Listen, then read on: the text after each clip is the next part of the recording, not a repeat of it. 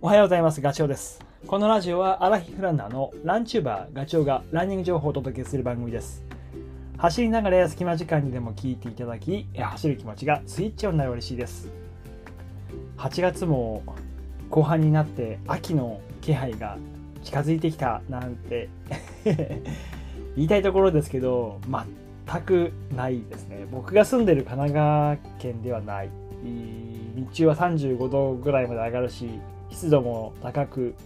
もうクーラーなしだときついですね。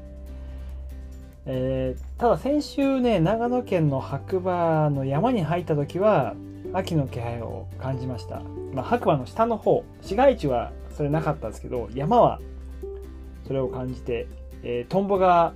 飛んでたりだとか、あと木々の葉っぱの色も変わってきていたし高いところにあるあのお花畑のね花も、まあ、ほとんど終わりかけていたから、えー、季節は秋に向かって動いてることは確かだなって。なんだけどそれがまだ市街地までは届いてない感じですよね。相変わらずの暑さだもんね。月日は過ぎていてとはいえあのー、確実に、え進んでる。あきっとラジオを聴いていただいてる方も秋のレースエントリーしてる方も多いんじゃないかなと思います、えー、日程を確認するとああもうもう1ヶ月切ってんじゃんみたいな。あと1ヶ月ちょっとかみたいな。で僕は、えー、と9月の中旬に新越語学っていうトレランレース100マイル走るんですけどいやもうこの暑さの中だと調整が結構難しいですよね。で、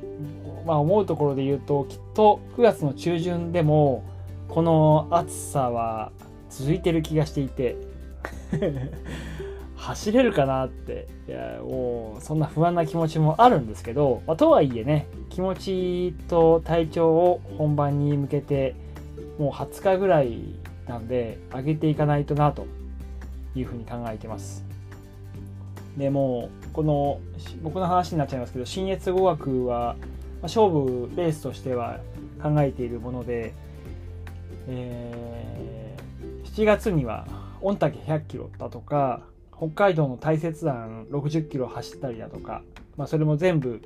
新越語学の100マイルに向けてであと、まあ、毎年だけど富士山トレーニングもやってきたしスピード練習も定期的に入れてきたので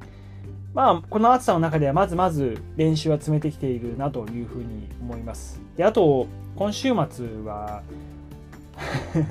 北海道マラソンを走ってきます。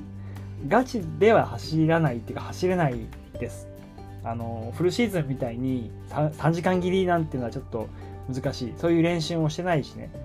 で出走する目的はもう新越語学って走り続けることが求められるのでそのフルマラソンを淡々と、あのー、リズムよく刻む。これがね、えー、いい挑戦になるというふうに僕は思ったからエントリーしました。あのー、淡々と走ることで筋持久力の、まあ、アップそれからあとフォームそうねフォームの確認っていうことがその走っているフォームが崩れないように最後まで行きたいなっていうことをちょっと考えていますね。であとは最近すごく意識してるんですけど足の筋肉パーツたくさん筋肉パーツあると思うんだけどこれイメージなんですけどねできる限り多くのパーツを使おうと思っていて偏った使い方をするとやっぱり疲れちゃうし負担がそこだけにかかるとあまり良くないということ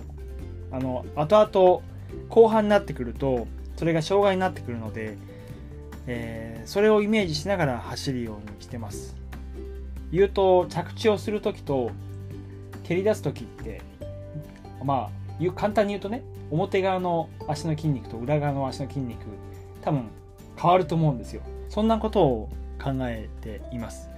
着地をした時に自分の体重の3倍のダメージが来るってよく言われる。僕65キロなんで言うと200キロぐらいドーンとくるわけですよそれをどこで受け止めるかっていうこともなんとなくイメージするようにしています。言うと着地の時って、まあ、一番使うところは前の太もも大腿四頭筋だと思うんですけどここだけじゃなくてここで受けたものはお尻の大臀筋の方まで届いてるはずなので、えー、イメージとしてはお尻まで届いていることを考えている。だから太ももとお尻とそこを2つ使ってるようなイメージです。大臀筋ってやっぱ大きい筋肉なんでここが使えるっていうのは走り続けるためにはもう必要なことですよね。でここが使えないとお尻が使えないと腰が落ちて足だけで回しちゃうのであの疲れが方も速い。言うと速いランナーって強いランナーってお尻がめちゃくちゃでかいですよね。だから、えー、そこの部分をしっかりと活用してるんだなというふうに思います。太ももでしょ？お尻でしょ？あと足首も使うよね。着地するときは。そこもこう変な回転しないでスムーズに前に、えー、進行方向に足首が進んでいく。変な回転をするとやっぱりねじれが生じるので膝だとかに負担もきちゃうので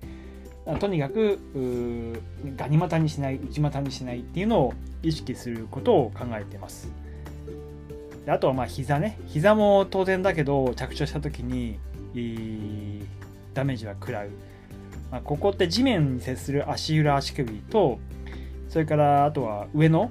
太ももお尻の筋肉たちをつなげるジョイント部分なんでここに負担をかけない言うとねじれが生じないようにすることを考えています。それから今度は着地じゃなくて蹴り出しの時推進力を生み出す時はこれも、えーと、できる限り後ろの筋肉を使うようなイメージですね。もも裏のハムストリングス。ここがうまく使えるかどうか。膝の曲げ伸ばし股関節を使う使い使う時には必ず動く筋肉だと思います。ここを切り出す時にはイメージしてる。それとあの着地の時と同じようにやっぱお尻ですね。お尻の筋肉。まあ当然ハムとお尻の大電気はつながっているのでそこが連動しながら